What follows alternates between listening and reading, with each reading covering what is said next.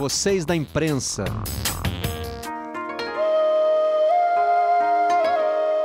Olá, eu sou Marcelo Barreto e este é o Vocês da Imprensa, o podcast do Redação Sport TV. Trazemos para cá os assuntos que repercutem na nossa bancada. Aliás, eu estou fora da bancada do Redação nesta semana, já me preparando para apresentar o Ohio Tóquio, nosso programa olímpico. Por isso, vamos até o outro lado do mundo conversar com quem já está por lá para trazer as informações dos Jogos Olímpicos. André Galindo, tudo bem? Seja bem-vindo a vocês da imprensa. Oh, Raiô, Marcelo Barreto, que prazer falar com você.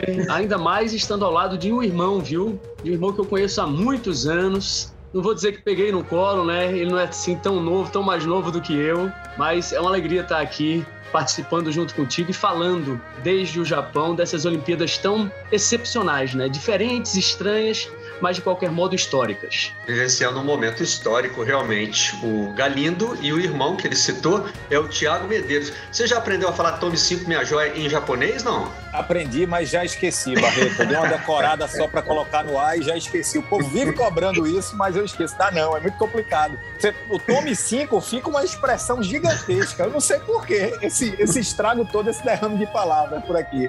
Mas só, só completando o que o Andrezinho falou há pouco, eu sou o irmão caçula dele, né? Ele não me colocou no colo, mas os cabelos eram mais pretinhos, assim, digamos, na época dele, quando ele me conheceu.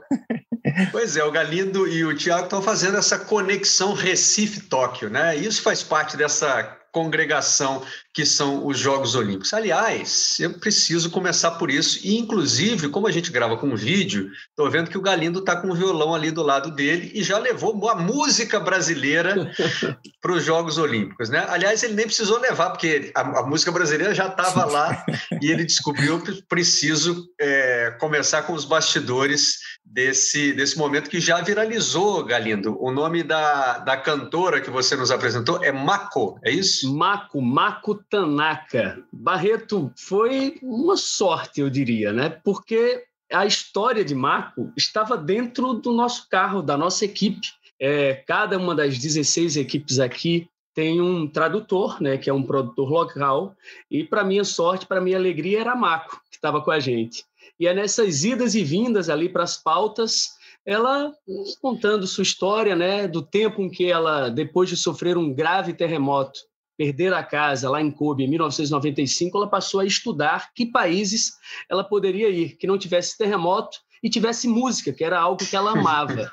E aí ela foi para o Brasil, aprendeu instrumentos brasileiros, foi para o Rio de Janeiro, virou sambista, participa de um grupo chamado Mulheres de Chico, que é um bloco de carnaval, mas também uma banda que só toca é, canções de Chico Buarque de Holanda.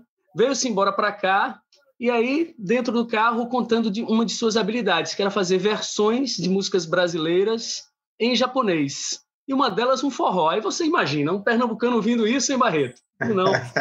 Venha para cá, gravei com ela, ela gravou que nem Giló, a gente colocou na rede social, absolutamente é, de maneira sem nenhuma pretensão, despretensiosamente, e isso toma uma proporção enorme e talvez assim eu, eu alcance a dimensão disso, que é uma japonesa nesses tempos tão duros, nos lembrando que essência nós temos, sabe? Que é a essência da arte, da sensibilidade do amor. Por isso que eu acho que ela tocou tanta gente. E aí, os programas da casa, o encontro, o Mais Você, o Fantástico pediu reportagem com ela, porque além da linda voz, né, ela tem essa história que eu estava falando aqui, que eu acho por si só impressionante.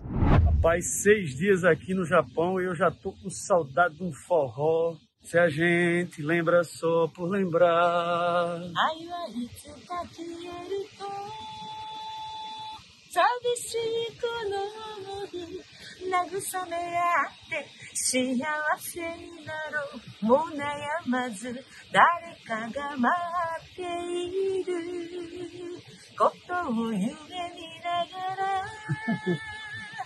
んざりした愛はもうすべて脱ぎ捨て返しのできよあきみだよ愛した男の腕に抱かれて募る思いは苦い味じろ泣いてる私の気持ちを癒す。薬は歌う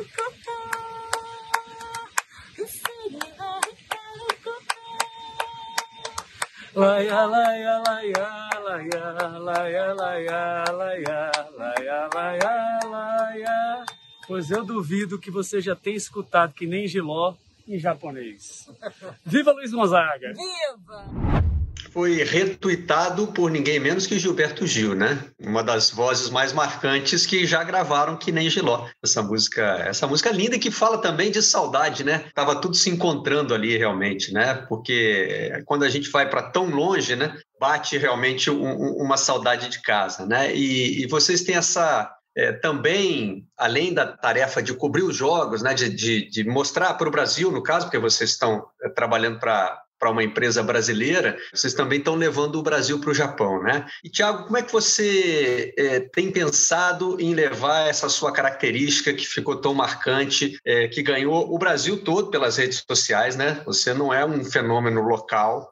Você é um cara que é. Esse, esse seu jeito de falar ganhou o Brasil. Né? Como é que você tem pensado em fazer essa, essa ponte, levar essas suas características é, que são locais, mas que são também nacionais, aí para o outro lado do mundo? Barreto, eu, eu entendo que se eu aqui estou é porque é por conta do, do meu jeito, né? a forma que eu trabalho, a comunicação que eu, que eu, que eu exerço no dia a dia, né? lá à frente do, do Globo Esporte. E eu me coloco muito, Barreto, antes de qualquer coisa, na função de espectador né? Eu, eu assim, eu, eu, penso muito como é que eu gostaria de, de estar recebendo essa comunicação. É, como o Andrezinho falou há pouco aí, são, são jogos completamente diferentes, né? A gente que está aqui no dia a dia em Tóquio percebemos isso com, com assim com, com, muita facilidade, né? A, a, a rejeição do povo japonês às Olimpíadas é, é, quase que absoluta mas os jogos vão acontecer, né? E é, serão jogos onde os resultados, lógico, terão importância, mas eles não vão, não, não vão estar em primeiro lugar, mas sim um exemplo, a, a, as dificuldades que, essa, que esses atletas enfrentaram para aqui chegar, né? E, e de que forma a gente pode comunicar, estabelecer essa ponte do, nossa que estamos aqui né, vivenciando presencialmente esse, esse evento grandioso com o nosso espectador no Brasil, né? Que, sem dúvida nenhuma, vai entrar no clima dos Jogos. Eu não, eu não, tenho a menor dúvida que quando as Olimpíadas começarem, agora, quando tiver a cerimônia de abertura, já amanhã, já na quarta-feira, com a estreia do futebol feminino, no dia seguinte tem um jogaço do, dos homens contra, contra a Alemanha, a gente já vai entrar no clima. E eu, eu, eu tenho procurado levar minha comunicação costumeira, mas sempre pisando um pouquinho no freio, porque o factual, né, os acontecimentos aqui, eles trazem algumas notícias não tão leves, né, com, a, com os, os, números de casos, né, o, o, aumento de casos dentro da Vila Olímpica. Então, a gente está tendo que associar a leveza com a seriedade para poder trazer o que realmente está acontecendo aqui, aqui no Japão.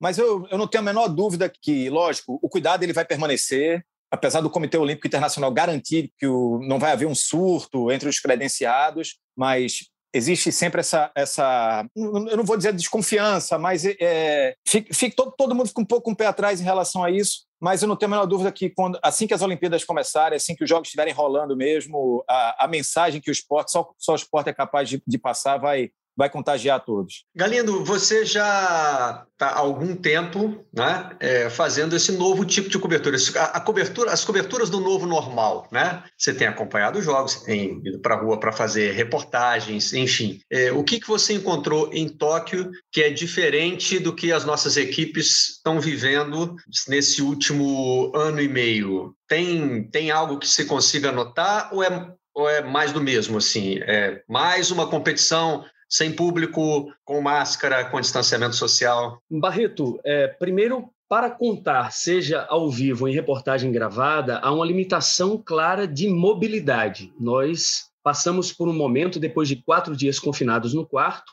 cada um passa dez dias saindo apenas para locais das competições e depois voltando ao hotel, sem ter acesso a, aos japoneses, aos moradores daqui, sejam inclusive estrangeiros eles, uma limitação muito grande de captação de imagens e com um período limitado dentro de cada arena, de no máximo uma hora. E às vezes a gente vai com duas equipes, porque as nossas demandas são muitas né, para as nossas plataformas, então isso reduz ainda mais a nossa permanência nesses ambientes. Então isso por si só já muda a maneira de enxergar aquele fato ali né, e levá-lo para o Brasil. Certamente a, as competições elas vão nos levar para algo semelhante, mas com os jogos, com os resultados, com os dados, com os pódios, com as conquistas acontecendo. mas a gente já teve um exemplo de que como, como será a nossa proximidade com os atletas. É com microfone boom, para quem não ouve, que não está acostumado, é um, um grande bastão com um microfone fixo a dois metros de distância. Em alguns casos, como na zona mista da natação, haverá um vidro separando o atleta do jornalista. Isso tudo imprime essa excepcionalidade que estamos já tratando aqui, né? E, e isso vai implicar certamente no conteúdo. E talvez a gente mostrar esses bastidores seja muito interessante para o público, sempre que possível, dentro de nossas reportagens ou nos ao vivos, a gente mostrar de que maneira a gente está fazendo. Talvez até para servir de norte para o tom que a gente vai achar. E você, como vai comandar um programa longo no Sport TV, você que é um conhecedor de Olimpíadas, que vai fazer também o paralelo de como era e como essa está diferente, talvez se imprima o tom. A gente está aqui para levar a alma do esporte, a essência do esporte, o resultado, a eficiência, mas também para entender, olha, nós estamos vivendo ainda numa pandemia global. Tem gente morrendo, tem gente que vai nos ouvir e vai nos assistir no hospital, tem gente sofrida de luto e que talvez ali é, é, nesse tom, nessa mensagem, sem ser muito efusivo, sem ser de muita festa, mas a gente possa levar um pouquinho, quem sabe, de coração quente, de esperança, de alegria, que a gente vai encontrar aqui de algum modo. Talvez seja essa esse o recado, essa limitação nos leva a esse conteúdo, mas também ao mesmo tempo a mensagem que a gente pode passar. É, nós estamos gravando antes da abertura dos jogos, então é, nem o Galindo nem o Thiago estiveram ainda num evento oficial, né? nem a cerimônia de abertura e nem é, as competições. O Thiago está exercendo em Tóquio uma função é, diferente da que ele exerce aqui no Brasil. Né? Você é um dos nossos flecheiros, e eu costumo brincar que isso não tem a ver com tiro com arco, né? tem a ver, não, não tem a ver com flecha, tem a ver com flash. Né? São entradas ao vivo na nossa programação é, e você tem frequentado um pouco mais a rua, né, Tiago? Mais do que. É, porque o, o, ambiente olímpico que existe hoje é o da Vila, onde os atletas brasileiros já chegaram. É, acho que a maioria das nossas reportagens está vindo de lá até agora, né? Você tem feito boletins da rua. O, que, que você o que, que você enxerga? Evidentemente, você não está conversando com as pessoas, entrevistando, como o Galino explicou, existem todas essas limitações, né? Mas a sensação que você tem é de frieza, é de distanciamento, ou, ou é, de, é de neutralidade? Como é que você tem, como é que você tem observado assim esse dia a dia das ruas? É, tão pouco tempo antes dos Jogos Olímpicos. Né? A gente sempre fala do clima, é, normalmente se fala de clima de Copa do Mundo, ah, esse país já está em clima de Copa, ou em clima de Olimpíada, essa cidade já está em clima de Olimpíada. Qual é o clima que você está encontrando aí? Muito em cima do que o André falou, Barreto, é, para mim também, eu, eu tenho estranhado bastante o fato da gente não ter esse contato com o povo, né? O corpo a corpo, né? No, na rua. Eu gosto, eu gosto disso. Eu sou, eu sou o cara do sol na cabeça, do, do suor, do, do menos ar condicionado e mais gente. Né? E eu não, não tenho a menor dúvida que se a gente tivesse aqui vivendo uma Olimpíada normal, né? Orgânica, isso aqui ia estar tá tomado, né? Turistas, né? O povo japonês teria teria abraçado a, a, as Olimpíadas. Mas assim, no contato que a gente está tendo lá fora, agora que eu já estou com uma com a liberdade, né, com o meu green card aqui para poder fazer as, as nossas entradas ao vivo. A gente todos os dias a gente escolhe pontos estratégicos aqui de Tóquio para entrar. Do povo japonês, eu percebo um distanciamento, um, um desinteresse em relação aos jogos, mas muito respeito, é, muita cordialidade com a gente, com, com os profissionais que estão trabalhando. Sempre quando a gente, a gente chega para perguntar alguma coisa, somos muito bem recebidos, com educação, eles perguntam o porquê de nós estarmos aqui no Japão. Graças a Deus, até agora, ninguém assim teve uma, uma, uma resposta assim ríspida, tratou a gente com, com acidez quando, quando souberam que aqui estávamos na, na cobertura. Mas é diferente. E o que me chama muita, muita atenção aqui em Tóquio, Barreto, é porque aquela Tóquio que nos foi apresentada assim no, cinema, né, na, na, na, na televisão, aquela Tóquio caótica, iluminada, barulhenta, não existe. Aquela que o Godzilla destrói? É, Godzilla destrói, dois anos depois ele todo mundo aí constrói tudo de novo, ele volta, destrói novamente. Assim, aqui das nove horas da noite, o silêncio impera, é a capital do silêncio. É, e não é, não é tão somente por conta da pandemia, lógico que isso foi que isso foi acentuado com a pandemia e, sobretudo, agora que Tóquio está vivendo o seu quarto estado de emergência. Mas o, o, o, nosso intérprete aqui, que é, que é morador de Tóquio, ele disse: não, a, é, a, cidade é assim mesmo. Aqui a gente costuma, quando dá 9 horas da noite, todo mundo larga do trabalho, chega em casa, o pessoal fica em casa. E é, é muito impactante para mim ver as luzes se apagando na cidade. Assim, dá 10 horas da noite, sabe quando você está no shopping, que toca aquela musiquinha e vai todo mundo saindo do shopping e as luzes se apagam? É mais ou menos isso aqui. E a gente está aqui numa cidade que é que sempre me impressionou por ser bastante iluminada, né, no que eu consumia sobre Tóquio no cinema, na, nos programas né, é, televisivos, e a gente está tendo muita dificuldade assim no dia a dia de encontrar pontos iluminados para fazer as nossas entradas ao vivo, né? E, e isso tem sido bastante impactante.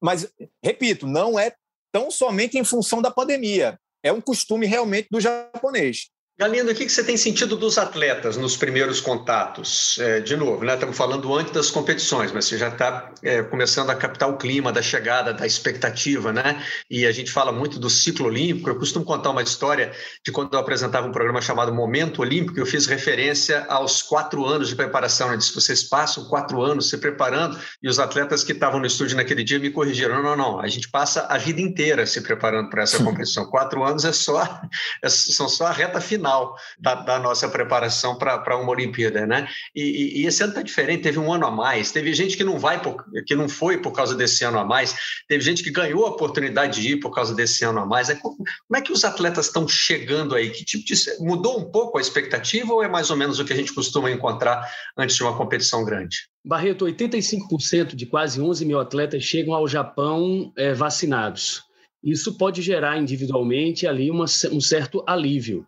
Mas eu diria que os atletas eles mudaram, tomaram um choque de realidade ao chegar, é, justamente hum. pelos primeiros casos identificados dentro da Vila Olímpica. E mesmo vacinados, sabemos, como sabemos, você pode ser contaminado e ficar assintomático. E aí sim, você põe a perder, já vivendo na cidade olímpica, já estando às vésperas da competição, ou imaginando você, em fase adiantada, está numas quartas de final, você não vai disputar a chance de medalha porque você tem um caso. Em esportes coletivos, entra-se um outro grau de discussão que eu acho que é super relevante.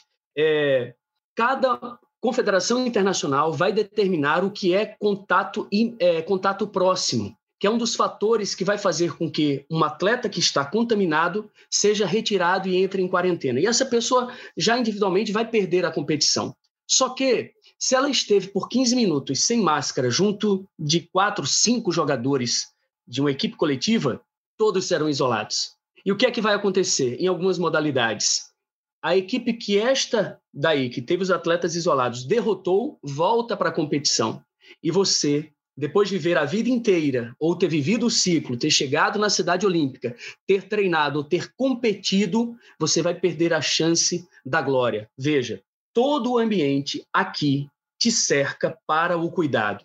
Então, os atletas que, de alguma maneira, possam ter relaxado, eles chegaram aqui com esse choque de realidade. No judô, por exemplo, que teve a primeira fase de, de adaptação em Hamamatsu, é, em que dias antes de a seleção brasileira chegar lá, nessa cidade aqui no Japão, houve um surto entre os funcionários. Sete funcionários tiveram Covid. E aí eles não tocavam sequer no botão do elevador. Então, era uma bolha no corredor, nas salas por onde eles passavam. Então, eu, acredito, Barreto, que é, é, é, talvez o medo, ou para esses atletas que convivem tanto com concentração, né? essa palavra concentração, eles estão concentrados em todos os momentos. Então, eu acho que é, o alívio só acontecerá depois da competição. Essa é a minha, essa é a minha impressão. É, eu soube de pelo menos um caso, não de atleta, mas de um funcionário que foi viajar num daqueles testes que é que preciso fazer para embarcar, né? É, vocês fizeram esses testes, né? Um com pelo menos 96 horas até o embarque e outro com pelo menos 72 horas, não é isso? No final das contas, serão, serão 12, tá, Barreto? Só para uhum. o nosso ouvinte ter uma ideia, serão 12, feitos antes, durante aqui numa sequência de dias, depois intervalados de 4 a 5 dias. No caso de alguns atletas, todos os dias. No caso do judô, por exemplo, depois de cada luta, entre cada luta, eles também são testados. Então, é, é um rigor muito permanente. É, os funcionários é, dos Jogos Olímpicos também são testados todo dia. Estou falando de tudo isso com conhecimento próprio, porque a, a minha mulher está em Tóquio, né? Ela, ah, ela fez esses aqui. testes das 96, é, das 72 e está fazendo teste todo dia. É, e, e, e, pelo que eu percebo, isso cria uma, uma ansiedade a mais, né? Porque ela me contou, foi ela que me contou do caso de um colega dela, que estava escalado para trabalhar em, em Tóquio, e no primeiro teste, 96, deu positivo e teve o contrato cancelado. Não teria mais como viajar depois, é, enfim, precisou ser substituído, né? Então a gente fica imaginando, né? O atleta tem sempre o medo do corte, né? Ser cortado antes dos Jogos Olímpicos, uma lesão no processo de preparação, e isso agora está é, tá ampliado, né? Não só os atletas têm esse medo a mais, como os, eh, qualquer funcionário, jornalista, eh, árbitro, enfim, todo mundo que está envolvido com os Jogos Olímpicos tem essa, essa tensão a mais, né? Como é que você tem notado, Tiago, o, o, comportamento das pessoas que estão trabalhando eh, no que para nós seriam os bastidores, né? Mas enfim, na, acho que na, nas Olimpíadas fica todo mundo muito visível, né? todo mundo aparece de alguma maneira, né? Como é que os, os não atletas, vamos dizer assim, tem, tem se comportado? Você nota uma, uma tensão maior também ou é, vale aquilo que o jogador de futebol costuma dizer, depois que a bola rola, a gente esquece disso tudo? Não, é, Barreto, absolutamente. O, o cuidado ele é, ele é presente, ele é constante, né, ele é plural, e fica até o exemplo para a gente, né? Você vê, nós estamos num país que está vivendo uma pandemia, está num estado de emergência, mas quando nós trazemos os números e comparamos os números do Japão com a nossa realidade aí no Brasil, né? Hoje, quando estamos gravando aqui esse podcast, eu vi agora que o Japão registrou, Tóquio registrou 1.387 casos nas últimas 24 horas, duas mortes. Né? E o, o, o japonês, ele, ele não tira a máscara do rosto, sabe? O, a, como eu te falei, a gente está em contato aqui direto com, com, com um intérprete que é japonês, ele mesmo sabendo que estamos vacinados, que estamos aqui dentro da nossa bolha, mas é o tempo todo de máscara, seja dentro do carro com a gente, quando está quando tá nos auxiliando na rua. E isso é bastante perceptível não só nos moradores aqui da cidade, né, o, mas como também nos profissionais que, que aqui estão trabalhando. O hotel aqui que a gente está, que foi construído para as Olimpíadas, ele já está bastante cheio em comparação a, a 15 dias, quando, quando aqui cheguei. Já, muitos profissionais de imprensa já estão hospedados aqui de outros países, mas eu sempre eu percebo a galera usando, sabe, máscara, não, não, não ficando em grupinhos assim. É o que me, é o que me, me traz uma, um certo conforto, uma certa segurança de que essa, essa expectativa do, do, do, Comitê Olímpico Internacional de que não vai acontecer um surto entre os credenciados, em função dos credenciados, isso realmente aconteça. Porque eu acho que a galera aqui chegou consciente de cada um de sua responsabilidade nisso tudo. Há muito tempo você não vê uma máscara no queixo, então? Máscara ah, no faz muito tempo. Hein? Faz, oh, rapaz, faz muito tempo. Tem, tem hora, tem, olha, tem. Eu vou te falar, Barreto, por incrível que pareça, tem, tem momentos aqui que eu esqueço que eu estou numa pandemia, porque já me peguei em alguns momentos aqui saindo no corredor do hotel sem a máscara, sabe? Eu, meu Deus, a máscara. É, volto para pegar. E, e, e, o, e o que me choca também, assim, é, bastante, é porque a gente, a gente, quando conversa aqui com, com os japoneses, tem muitos brasileiros que moram aqui também, né? Inclusive, tem um que está fazendo parte da minha equipe também, tá aqui, é, ele é de São Paulo e está aqui já há 30 anos, o Roberto. E, gente, e puxando assunto, né, nos primeiros dias, quando aqui cheguei, eu, pô, Roberto, e aí, como é que como é está sendo a questão da, da, pandemia, da pandemia aqui? Você foi impactado de alguma maneira? Teve algum amigo seu que, que morreu? Aí ele, não. Aí eu, ah, nenhum familiar? Ele, não. Pô, coisa boa. Mas você conhece alguém que tenha morrido? Não. Eu, você conhece alguém que conheça alguém que tenha morrido de, de Covid? Não, também não poxa vida, que, que sorte é deles, né? Porque, infelizmente, lá no Brasil, todos nós temos alguma história para contar relacionada à Covid, né? Eu perdi um primo de 31 anos de idade com a Covid-19, né? Então, eu tive um exemplo próximo, eu tive um exemplo na família aí, mas todos nós aqui, pelo menos, conhecemos alguém que perdeu alguém próximo, um, um, um, ente querido por conta da pandemia. E, e o japonês, mesmo vivendo uma pandemia incomparável com a nossa, ele, ele exerce o cuidado, ele ele está atento. É um exemplo para a gente, né? É, não fica só no discurso. Ele, ele, eles eles, eles exercem realmente o que, é que tem que ser feito. Então, eu, eu, vou, eu vou levar muito disso também, porque eu estou vivenciando aqui no Japão para o Brasil. Galindo, uma das características importantes de uma cobertura de Jogos Olímpicos é também trazer um pouquinho da cultura local, né? É, isso é, aliás, em qualquer competição internacional. E, evidentemente, a pandemia vai trazer limitações muito grandes a isso. Né? O que vocês têm pensado a respeito? Ah, a orientação é se concentrar na competição, tem como olhar um pouquinho também em volta, e se olhar em volta, essa cobertura vai estar focada em temas relacionados à pandemia, enfim, o que, o que já deu para refletir aí? Até porque você é um repórter que tem um olhar muito voltado para isso também, né? O Barreto, certamente eu lamentaria fossem esses outros tempos, né? Porque certamente viver a cidade, viver o país ajuda sempre a gente contar as histórias. Aí eu lembro de ir para o Catar fazer o Flamengo no Mundial.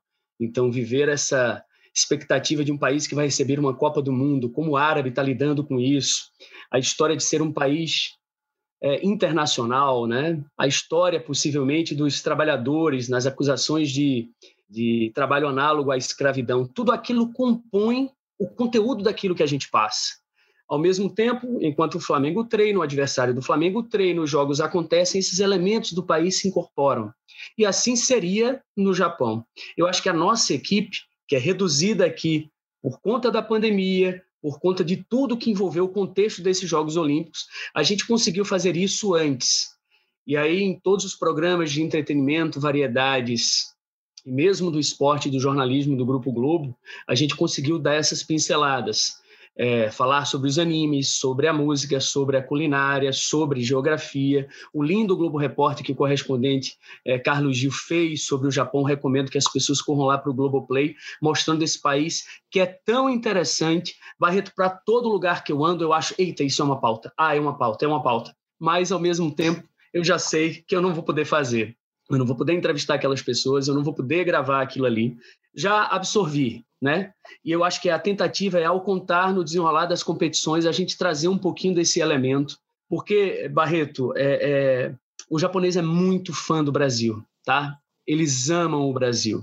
Isso tem relação com os nossos ídolos do futebol, com Zico, com Cerezo, com quem passou por aqui. Tem relação com Ayrton Senna, né? Tem relação com essa ligação que eles têm com a nossa música. O tanto de coisa que teria aqui para fazer, escola de samba formado por japoneses, tudo aqui cantores de pagode, forró, samba, tudo. Maracatu tem japoneses tocando os nossos ritmos. Tudo isso é elemento que a gente poderia trazer, que a pandemia, infelizmente, nos, nos afasta. Eu acho que fica o gostinho para a gente voltar e quem vai nos assistir, nos acompanhar todos esses dias aqui, junte dinheiro, porque é caro, viu, Barreto? Eu sei que você já viu aqui, mas é, é país caro, é país caro. Eu teria que vender é, é umas carroças que eu tenho lá em Pernambuco para poder trazer as meninas depois da pandemia aqui. Mas eu acho assim um país super interessante para você trazer a família, trazer as crianças, mas após a pandemia. Enquanto isso, no, no, no dia a dia, a gente vai contar mais o que acontece ali e o foco especialmente nos brasileiros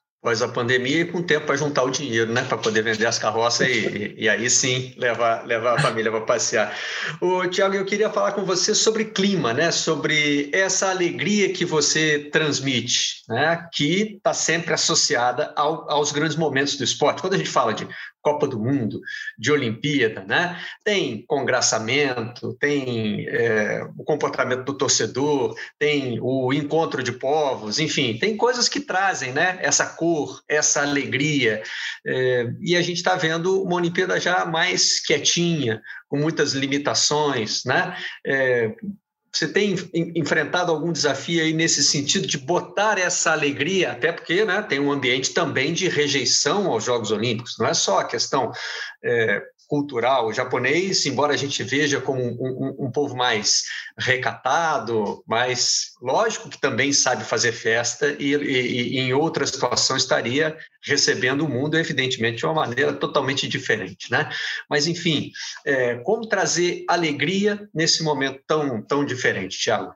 Barreto, o, o povo aqui no Japão sabe até protestar. Eles dão exemplo até no protesto, que o protesto deles são protestos bastante ordeiros, organizados. Até um colega nosso aqui, ele estava falando que um colega nosso produtor, em uma das entradas aqui, eu não lembro bem se foi Bárbaro ou Karine, chegou um, um tiozinho com uma, uma, com uma plaquinha assim contra os Jogos Olímpicos. Aí o policial foi lá e disse: Olha, o senhor quer protestar, mas vá um pouquinho mais para lá. Aí ele agradeceu ao policial e foi e se posicionou no lugarzinho onde o, o policial tinha pedido para ele. Ele ficou lá, sabe, sem incomodar a equipe de reportagem, só posicionado ali, passando a mensagem dele. Barreto, a gente tem que. É, é, é o que temos, né? E, é, como eu te falei, os, os, jogos vão acontecer e a gente tem que tentar le levar o, o, a realidade, claro, mas é, tem todo tem todo cuidado em relação à pandemia. É, as arenas vão estar vazias, vão, serão os jogos do, do, do silêncio, né?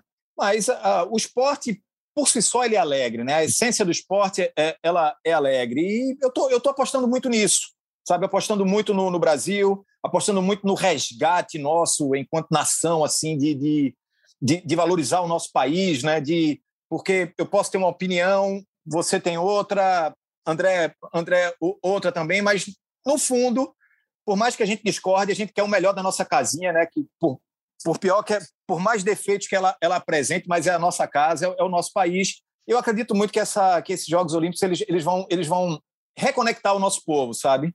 E eu espero, de alguma forma, que atuar nesse sentido, né? É, trazendo a, a, os bons resultados do, do nosso esporte aqui nas Olimpíadas, mas também valorizando a, o simples fato desse, desse povo ter conseguido chegar aqui, como você disse aí no começo da nossa conversa, com tanta dificuldade, né? com quebra de ciclo, porque representa demais para um atleta assim você você estender a preparação dele, né?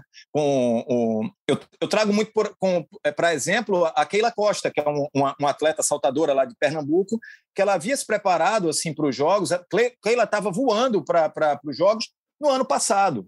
Se os jogos tivessem acontecido no ano passado, em julho de, de 2020, as Olimpíadas foram adiadas. Isso impactou diretamente na, na, nos objetivos de Keila, tanto que ela não conseguiu a classificação para chegar, porque o momento dela era aquele. Né? Então, para essa galera tá aqui, quem conseguiu chegar aqui merece ser valorizado, independentemente de medalha ou não. Para a gente encerrar, porque vocês têm compromissos aí no, no Japão com outras, né, com outras plataformas no nosso grupo, e eu preciso liberar vocês. Estamos é, botando esse podcast no ar no momento da cerimônia de abertura. Vamos é, pensar na cerimônia de encerramento, né? Que mensagem vocês hoje conseguem imaginar que vai ser passada é, quando a chama olímpica estiver se apagando em Tóquio? Começar pelo Galindo. É a mensagem da tolerância e a mensagem da igualdade. A gente vive é, os jogos mais igualitários de todos os tempos, né? Quase 49% de mulheres atletas inscritas.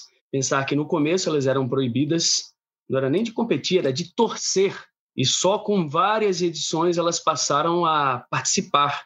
E a gente tem o primeiro exemplo de medalha brasileira faz pouquíssimo tempo, em 96, 25 anos atrás. Por isso a gente chega em 2021 com tantas mulheres na nossa equipe fazendo a cobertura. Por isso que a gente chega com atletas brasileiras tendo a possibilidade pela primeira vez na história conquistarem mais medalhas do que os homens. E eu estou, sinceramente, Barreto, torcendo por isso. Depois da aposentadoria de Phelps, de Usain Bolt, a gente vai ver quase que soberana a Simone Biles, a chance de seis ouros aqui em Tóquio. A gente tem o rosto dessa Olimpíada é o de Naomi Osaka, né? É uma oriental com a multiculturalismo dentro dela. Outra coisa, apesar de ser a atleta mais bem paga atualmente do mundo, ela vem com causas afirmativas, com posições políticas. E se a associação de tênis, a federação contestá-la, ela vai e se impõe, se posiciona. Então eu acho que a mensagem que a gente vai levar, o legado de Tóquio vai ser disso. Olimpíadas, substantivo feminino e o tempo exige que a gente se posicione. Tiago? André, concordo com tudo que ele falou e que essa edição dos Jogos Olímpicos como eu disse, Barreto, ela, ela nos ajude, considerando o nosso país, né, a nos reconectar enquanto nação e que todos nós aprendamos com esses exemplos que nós vamos ver aqui. Né? É, todos estamos passando por, por uma dificuldade que jamais imaginávamos passar e não tem sido fácil para a gente, né, de um ano e meio para cá, viver essa, essa pandemia que parece não ter fim, né, mas que que, que saiamos melhores depois desses Jogos Olímpicos. Né? É, essa é a minha expectativa para os Jogos e também para a pandemia, que, que a gente consiga sair de tudo isso, que eu não tenho a menor dúvida que a gente vai sair dessa, mas que melhoremos com, com tudo isso que a gente está passando. André Galindo, muito obrigado pela participação de vocês da imprensa. Barreto, deixa eu levantar a sua mão. Você que entende tanto dessa seara olímpica, qual é a sua aposta? Eu queria lhe ouvir é, refazer, jogar para você essa pergunta. Nos dê uma Essa é lição é agora, por favor, uma mensagem. é a primeira vez que eu ouço uma pergunta. Eu não sei se eu tenho uma lição para dar, não. É, eu estava compartilhando aqui a expectativa de vocês. É, é, a primeira vez que os jogos são adiados, né? Vocês estão testemunhando aí edições que já começam históricas, porque nunca houve a transferência de um ano para o outro. O que nós já tivemos foi o cancelamento e só por causa das, das guerras mundiais, né? Hum. Existe uma expectativa expectativa muito grande, e aliás o Comitê Olímpico Internacional tentou vender a ideia de que esses serão os Jogos da Redenção, que vão celebrar a vitória da humanidade né, sobre o vírus. Não é mais essa a, a expectativa que a gente tem hoje. Se eu perguntasse para mim mesmo agora, eu não, eu, não, tinha pensado em me fazer essa pergunta, mas o que, que eu espero quando a pira olímpica apagar? É, eu espero ver muito disso que você lidação é, de uma imagem diferente dos Jogos Olímpicos. Existe uma expectativa grande com relação aos protestos, né, que foram permitidos em, em determinados momentos. Isso já vai ser diferente nos Jogos Olímpicos. É, eu, eu espero que sejam, e, e eles não serão os primeiros nesse sentido, que sejam os Jogos da reconstrução que a gente consiga reconstruir o esporte dentro, não só desse novo normal, porque para isso a gente já achou caminhos, né? A gente já tem esse, esse esporte sem público já está já tá rolando aí de alguma maneira em, em vários lugares, mas que a gente consiga encontrar o jeito de fazer esporte depois da pandemia. Né? Talvez os jogos como essa, como essa ponte, e talvez o Japão tenha muito a nos ensinar nesse sentido. Né? Os Jogos Olímpicos sempre, sempre estiveram ligados de alguma maneira à esperança, né? Então, vamos manter acesa essa, essa chama aí, não só a chama olímpica, como a chama da esperança também. Obrigado, Galindo. Viva, saúde, bela mensagem. E assim eu creio, e assim eu espero contar essas histórias daqui. Vamos para frente. Tem muita vida depois, tem muito chão depois daqui, né? E a gente precisa estar inteiro, estar com saúde. Valeu, Barreto, pelo espaço. Exatamente. Muito obrigado. Obrigado a você. Tiago Medeiros, muito obrigado pela participação de vocês na imprensa. Um cheiro, Barretinho. A gente se vê em breve aí no Ohio, né? Vai ser uma satisfação imensa estar com você lá no, no programa. E é isso, não tenho a menor dúvida. Eu, tô, eu, tô, eu tenho uma, uma certeza aqui no meu coração, no meu calejado coração, que mais na frente, no futuro, a gente vai olhar, olhar para trás e, e vai entender tudo isso, sabe? Estaremos melhores depois de tudo isso. Bom, e em nome do Galindo e do Tiago, também quero desejar um excelente trabalho a todos os nossos companheiros que estão em Tóquio para levar até vocês as emoções dos Jogos Olímpicos. Vocês da imprensa vai tirar um período de não necessariamente de férias, né? Mas a gente vai é, se concentrar agora nos Jogos Olímpicos. Depois o apresentador, que também é filho de Deus, tira uma semana de férias e a gente volta a se encontrar ali pelo fim de agosto. Até lá. Vocês da imprensa.